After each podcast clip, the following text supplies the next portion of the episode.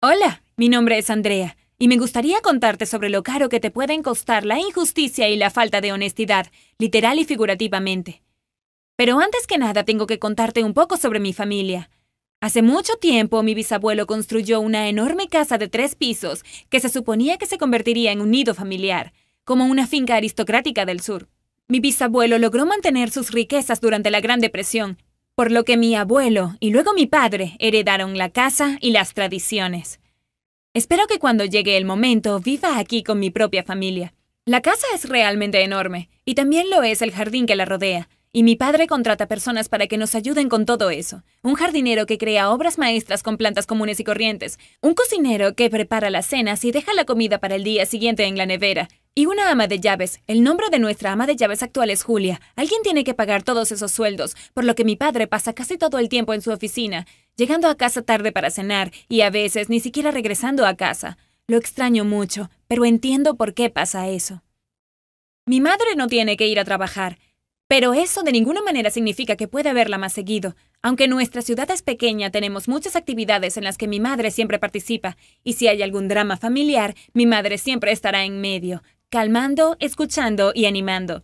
Todas las amas de casa de nuestra ciudad comparten sus secretos con ella, y ningún concurso como la rosa más bella de la ciudad se atrevería a ser organizado sin su participación.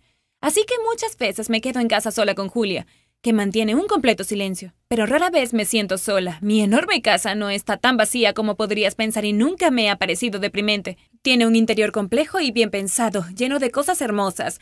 Jarrones, cofres de joyas, ceniceros, aunque mi padre no fuma, diferentes estatuillas, piedras y otros recuerdos recolectados por las tres generaciones de mi familia. Y desde muy temprana edad me gustó clasificarlas. Ninguna otra casa tiene tantas cosas increíbles y a veces tan caras y siempre me sentí orgullosa de tener una forma de vida tan fuera de lo común en mi hogar. Por eso me di cuenta de inmediato cuando el abrecartas y la estatuilla del búho de marfil desaparecieron de la mesa en la biblioteca. Bueno, la biblioteca es muy grande, por lo que estas cosas podrían haberse caído al piso y perderse durante la limpieza, así que llamé a la ama de llaves y le pedí que las buscara durante su próxima limpieza. Por alguna razón, Julia parecía estar preocupada y nerviosa, como si le hubiera pedido que buscara los objetos de inmediato. Pero ella es una persona bastante emocional y no habla mucho, así que decidí no decirle nada y volver a lo que estaba haciendo. Pero la historia recién empezaba. Una semana después, un antiguo cenicero forjado desapareció de la sala de estar. Fue extraño. Miré debajo de las mesas de té y los sofás arrodillándome en el suelo con mi vestido, pero no pude encontrarlo. Entonces recordé los objetos de la biblioteca y fui a ver si los habían encontrado. Pero no. De acuerdo, esas cosas eran muy pequeñas y podrían haber rodado hacia algún lugar debajo de los estantes, pero el cenicero era realmente grande y pesado y no podía haberse roto. Entonces, ¿a dónde había ido? ¿Había sido robado? Mis padres no parecieron notar las pérdidas y decidí no molestarlos y traté de recordar quién había venido a nuestra casa últimamente.